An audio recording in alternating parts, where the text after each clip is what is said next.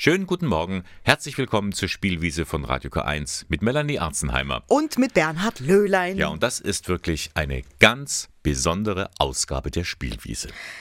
Ja, ob man's glauben mag oder nicht, es ist die letzte Ausgabe. Tatsächlich, es heißt zum letzten Mal die Spielwiese Erlebnisradio für Jung und Alt und das nach acht Jahren. Wahnsinn, ist das schon lang her. Acht Jahre machen wir das Ja, und nicht schon. eingerechnet Pulcinella, die Kindersendung davor, Die war war ja ja auch noch. fast zehn Jahre. Mei, Also mei, mei. die ganze Ära geht zu Ende. Aber jetzt, bevor jetzt hier die ganz große Trauer ausbricht, Ja. Die gute Nachricht. Ja, es wird weitergehen. Ja. Anders, aber es kommt was Neues. Ja, mehr dazu verraten wir erst am Ende dieser Sendung. Denn heute wollen wir in der Spielwiese noch einmal zurückblicken auf einige Meilensteine dieses außergewöhnlichen Sendeformats. Die Spielwiese, acht Jahre im Schnelldurchgang. Ja, ich erinnere mich noch ganz gut an eine der ersten Sendungen in der Spielwiese.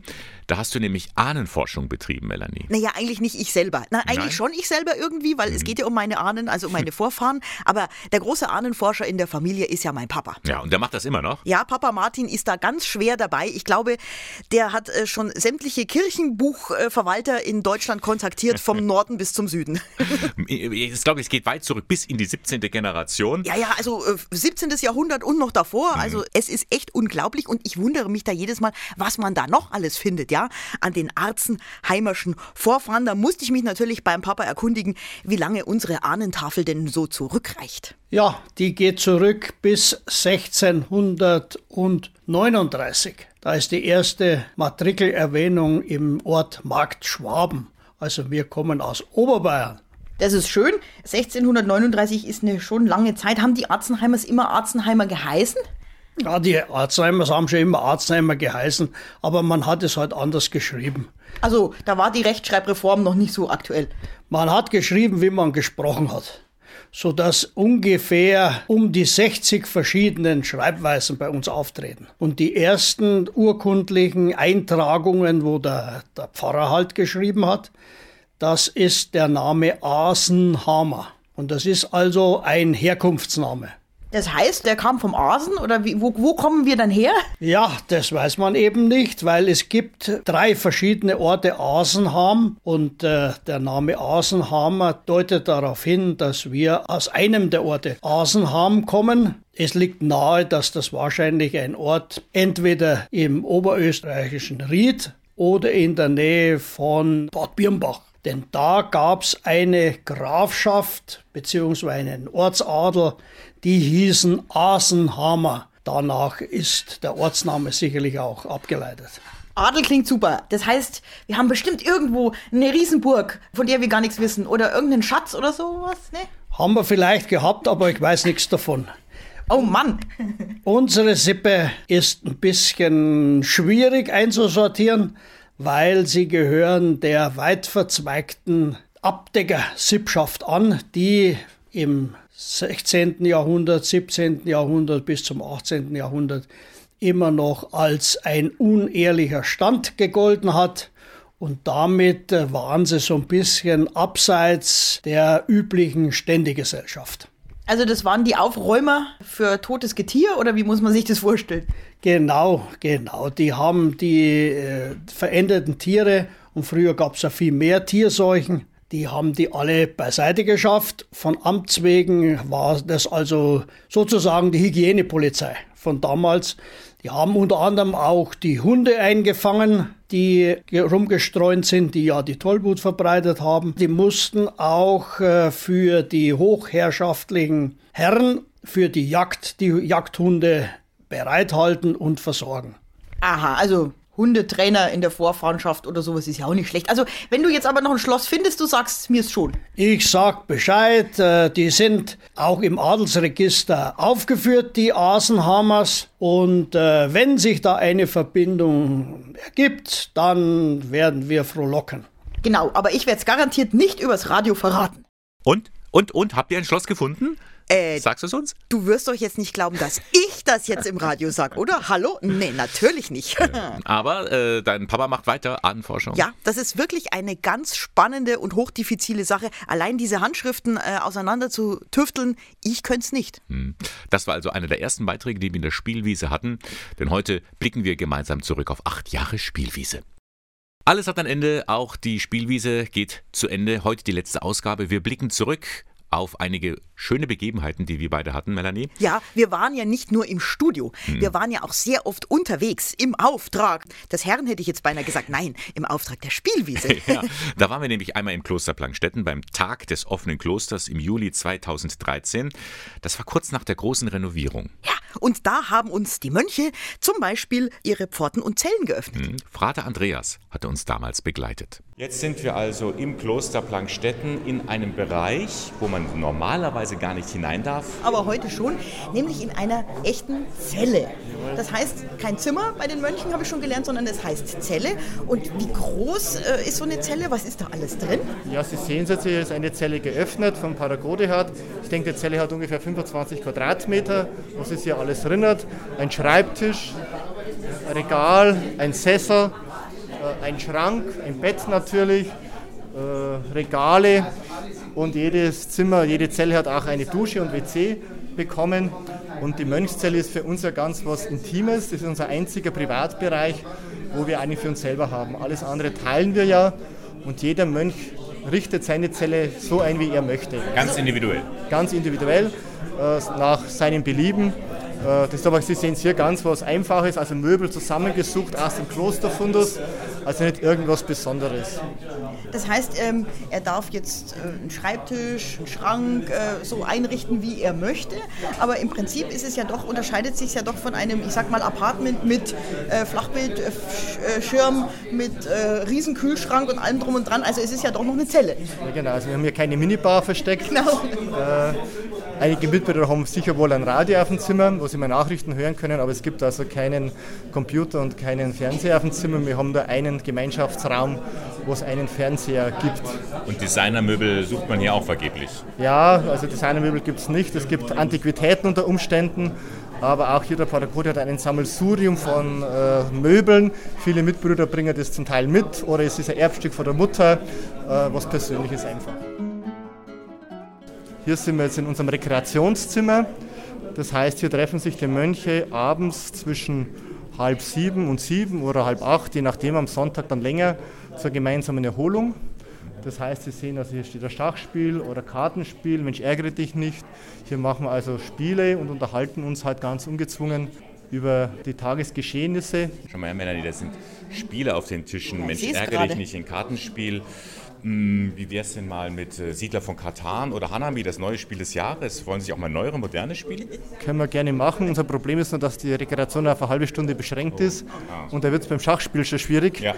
Also Sie müssen das dann stehen lassen und hoffen, dass da keiner rumbastelt und am nächsten Tag wieder weiterarbeiten. Aber es ist eine recht, ähm, auch eine lockere Atmosphäre genau, im Kloster? Genau. Also ich glaube, wir haben schon sehr ungezwungene Art miteinander umzugehen, sind da auch alle per Du. Wir haben jetzt dann gleich gegenüber unseren neuen Innenhof, äh, den wir neu geschaffen haben und der eigentlich in Sommer uns einlädt, diese Rekreation dann also auch ins Freie zu verlegen. Da können wir gerne mal einen Sprung rausschauen. So, also hier sind wir an einem ganz besonderen Ort äh, gelangt. Der Sonnenschein von oben, unten Wasser in der Mitte. Also das ist ja wirklich ein herrlicher Ort, um sich zu entspannen. Was machen Sie hier? Ja, dieser Innenhof ist entstanden durch diesen Mitteltrakt, den wir neu hier eingebaut haben an historischer Stelle. Und das wird dann dieser alte, quadratische, äh, barocke Innenhof geworden. Drunter ist komplett unterkellert mit Haustechnik. Und hier oben hat der Landschaftsarchitekt einen Innenhof für uns, nur für uns Mönche gestaltet, äh, wo das Wasser von allen vier Seiten hier nach innen fließt, äh, mit einer ganz ruhigen Bewegung. Und der ist für uns Mönche auch vorbehalten. Ist auch so architektonisch gemacht, dass alle Fenster so hoch sind, zum Beispiel bei der Küche, dass kein Fremder reinschauen kann. Also hier sind wir auch ganz ungezwungen und ungestört. Also die Köche müssen schön auf die Brüstung klettern, damit sie uns sehen hier. Warum war dieser Neubau notwendig geworden? Ja, zum einen, weil wir einfach Platzbedarf haben. Unsere Küchenverhältnisse waren vorher ziemlich problematisch äh, und wir konnten in diesem Neubau hier im Kellergeschoss 1 unsere neue Küche unterbringen und haben somit auch mehr Platz bekommen, konnten jetzt gute Be- und Entlüftung einrichten. Roder Küche ist ja technisch hochtechnisiert heute und darum sind wir sehr froh, dass wir das aus dem alten barocken Bestand hier in diesem Neubau bekommen haben. Das Wichtigste vor dem Mitteltrakt aber war für uns die neue Chorkapelle, da kommen wir später noch rauf, weil die alte Chorkapelle war düster, dunkel, Teppichboden und Sie werden es dann gleich sehen, also wir haben eine sehr helle, schöne neue Chorkapelle bekommen. Und auch die ganze Sanierung war streng ökologisch?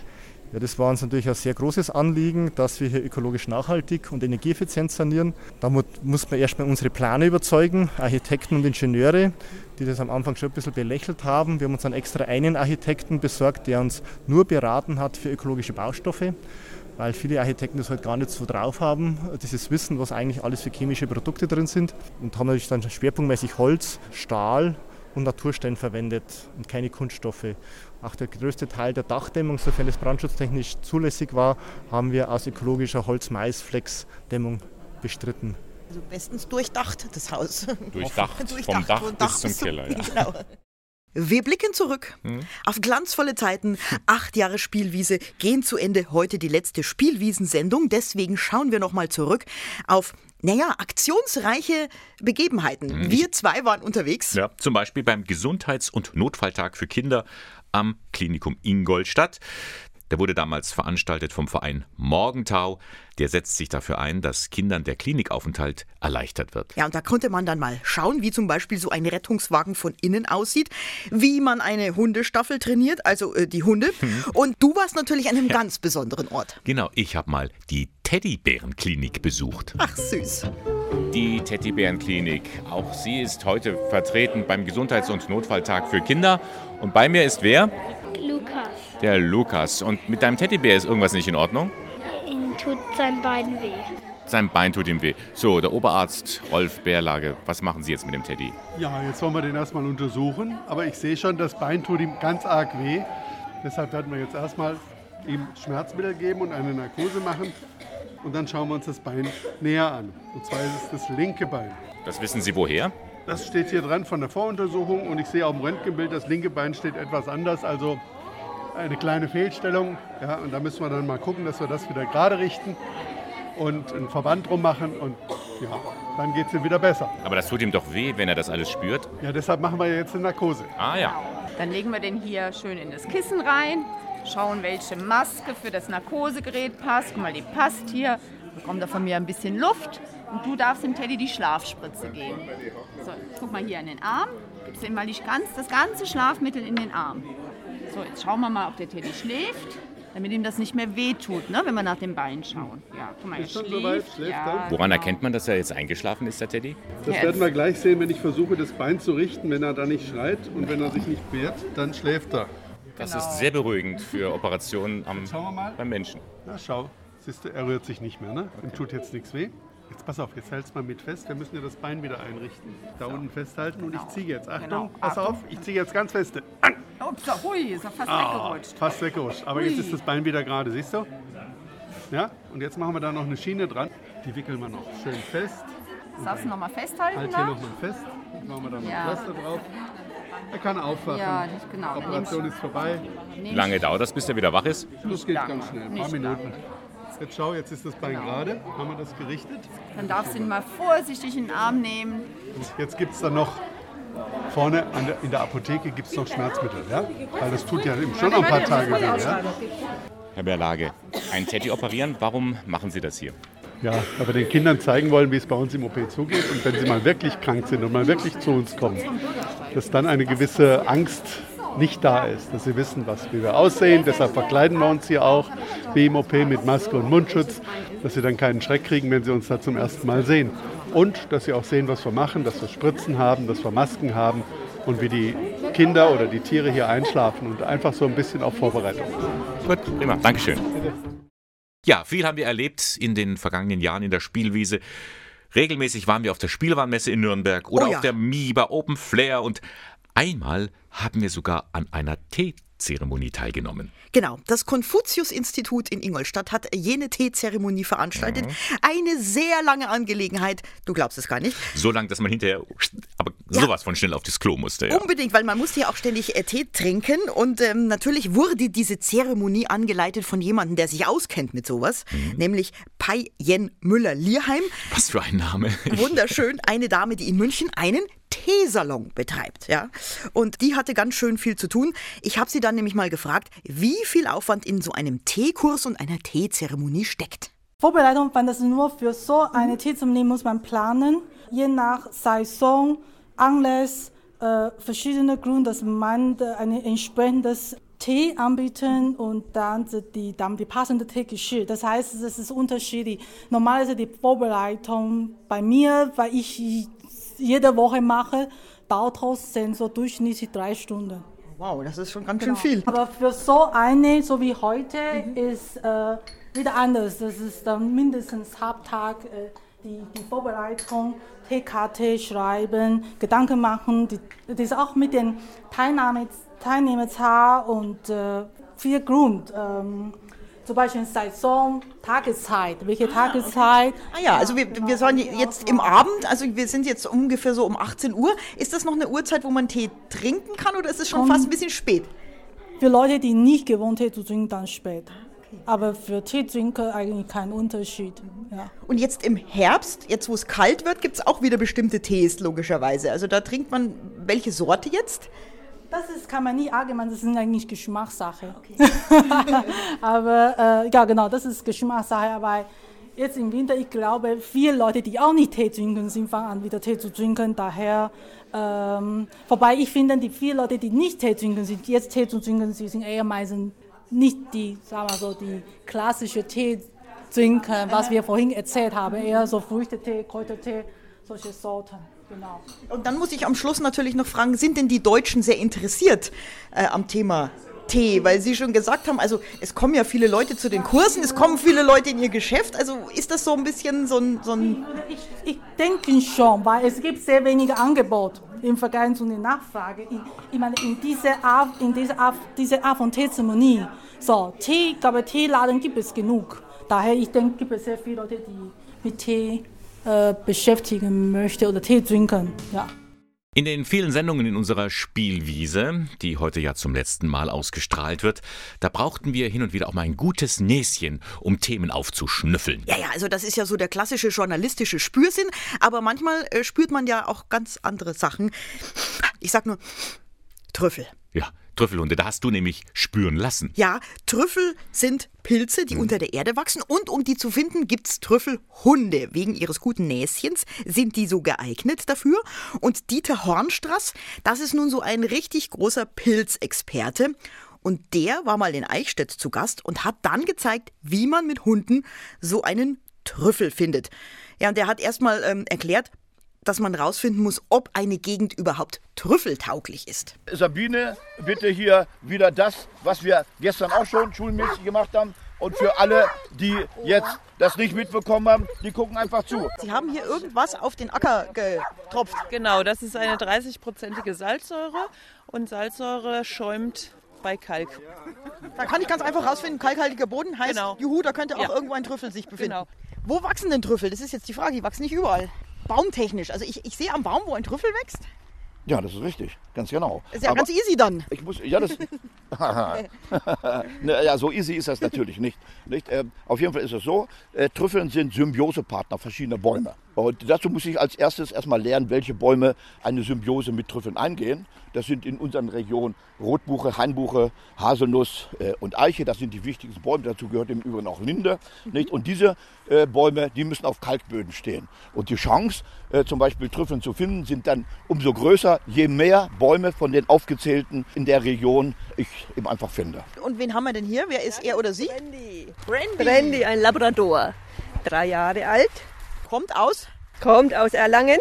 Wie Sie auch. Genau. Und wie kommt man aus Erlangen hier ins kleine Eichstätt? Ja, ich habe mich schon immer interessiert, was man mit Hunden arbeiten kann und bin über diese Pilzschule gestolpert und da waren natürlich die Trüffel dann. Interessant. Schnell. Ja. Sie hat jetzt die Aufgabe, eingebuddelte Dummies zu erschnüffeln. Genau. Da, da hast du doch schon was. Pass auf, da hast du, ja, da, da, da ist doch was. Guck mal, da, hier, so, guck mal, da haben wir doch was. Ja, super, super. Und da ist noch eins, da noch eins. Ja, ja, super, genau. Ah, siehst du, eins, zwei, drei hat er. Gesetzt im Fall, ich habe jetzt wirklich einen super tollen Schnupperhund, der ist auch fit, was Trüffel betrifft.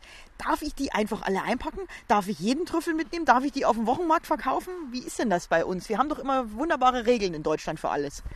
Ja, wir haben viele Regeln in Deutschland, vor allen Dingen auch einige falsche. Und da kämpfe ich gegen an, denn ein Großteil der Trüffeln, die dürfen wir äh, sammeln, aber einen gewissen kleinen Teil äh, dürfen wir nicht sammeln. Und das sind ausgerechnet die häufigsten Arten. Ist ja eigentlich doof. Also sollte eigentlich andersrum sein, oder? Das sollte eigentlich andersrum sein, vollkommen richtig. Äh, das liegt aber daran, dass man in der Vergangenheit äh, annahm, äh, die Trüffeln in Deutschland seien äh, verschollen, wenn man dann eben keine sieht dann ist man leicht geneigt, auch ein Urteil zu fällen, ohne etwas zu überprüfen und kommt dann zu dem Ergebnis, dann müssen wir die schützen. Nicht? Äh, dabei hat man einfach etwas versäumt zu bedenken, nämlich dass man Kenntnisse gar nicht hat, um die zu finden, auch nicht die Fähigkeiten besaß, um die zu finden. Und ich habe vor einigen Jahren begonnen, genau aus diesem Grund Kenntnisse wieder auszugraben, Kenntnisse zu vermitteln, Fähigkeiten zu vermitteln und inzwischen haben wir nachgewiesen bundesweit, dass dies eine der häufigsten Pilzarten überhaupt ist, die Trüffeln, die ausgerechnet man 1986 unter Schutz gestellt hat. RCS? Nein, äh, ja, das ist der Fiedel. Der Fiedel. Der Fiedel. Der Fiedel scheint sich sehr gut zu machen, so als Trüffelhund, oder? Ich hoffe ja. Ich hoffe ja. Ich weiß es nicht. Er hat Spaß, darum geht es mir eigentlich. Mir geht es weniger um die Trüffel, als dass er. Ich wollte wollt eine sinnvolle Aufgabe finden, die uns beiden gefällt. Und ich möchte von allen hören, wenn jemand was gefunden hat, laut und vernehmlich hier oder wie auch immer. Ich nehme an, da ist was jetzt unter der Knolle. Ne? So, hat er was gefunden? Jetzt was auf jetzt so, er soll er weiter suchen. Ja, er, soll, er soll gucken und du musst lernen, was zu gucken. Du musst kontrollieren. Nein, da liegt ein Trüffel, mein Mäuschen. Da liegt ein ganzer Trüffel. Aus. So, jetzt geht's wieder zurück äh, vom, von der Praxis zur Theorie, oder? Sind Sie zufrieden mit den Hunden und den Härchen? Ja, ist richtig. Wir haben ja jetzt auch etwas gesehen, dass alle, Hunde äh, die den höchsten Schwierigkeitsgrad für diesen Tag jetzt erreicht haben, nämlich äh, ja, versteckte Trüffelteile äh, in der Erde eingebuddelt eben, äh, wiederzufinden. Und so geht es jetzt in kleinen Stufen weiter. Ja, und heute Nachmittag geht es los, dann machen wir eine letzte kleine Übung, wo ich eigens für diesen Zweck gekaufte Trüffeln verbuddelt habe, für jedes Team zwei.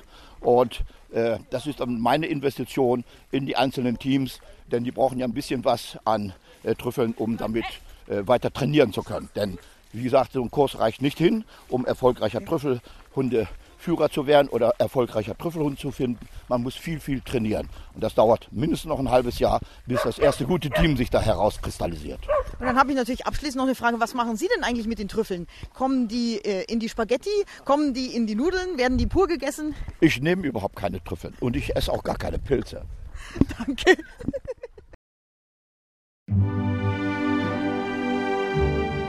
Ja, Melanie, und jetzt ist es soweit. Muss ich jetzt ein Tränchen verdrücken? Du musst nicht, aber du Nicht, darfst. ich darf. Es Na, wäre dem das. Anlass angemessen. Ja. Denn es heißt nun tatsächlich Time to say goodbye, Mhm. Abschied nehmen. Das war heute die letzte Ausgabe der Spielwiese von Radio K1.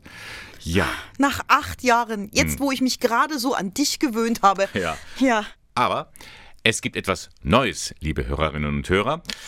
Ab kommenden Sonntag gibt es den Sonntagmorgen mit Radio K1. Applaus. Ja, jeden Sonntag von 8 Uhr bis 11 Uhr. Drei Stunden, bei denen ich die Ehre habe, Sie, liebe Hörerinnen und Hörer, in den Tag hinein zu begleiten in den Sonntagmorgen. Ja, und was ist mit mir? Ja, keine Panik. Melanie Arzenheimer schaut vorbei. Und zwar auch immer genau um diese Zeit, so um halb neun kommst Ja. du. Dann heißt es, Melanie Arzenheimer schaut vorbei. Ja. Dann schauen wir mal, was ich da so an Ideen und äh, seltsamen Dingen mitbringe. Genau, also innerhalb der Sendung Sonntagmorgen von Radio K1, die geht ja dann von 8 bis 11. Und die Melanie Arzenheimer ist mit dabei und wird mich besuchen. Da freue ich mich drauf. Ja. Richtig, ja. Das glaube ich dir jetzt fast. Ja. Das war also die Spielwiese zum letzten Mal. Kann man noch mal in Ruhe nachhören unter radiok1.de. Da stehen auch die neuen Sendezeiten und das neue Format. Und ich freue mich, wenn Sie nächsten Sonntag mit dabei sind bei Melanie Arzenheimer. Schaut vorbei. Äh, und der Bernhard Löhlein ist, glaube ich, auch da. Der bleibt da.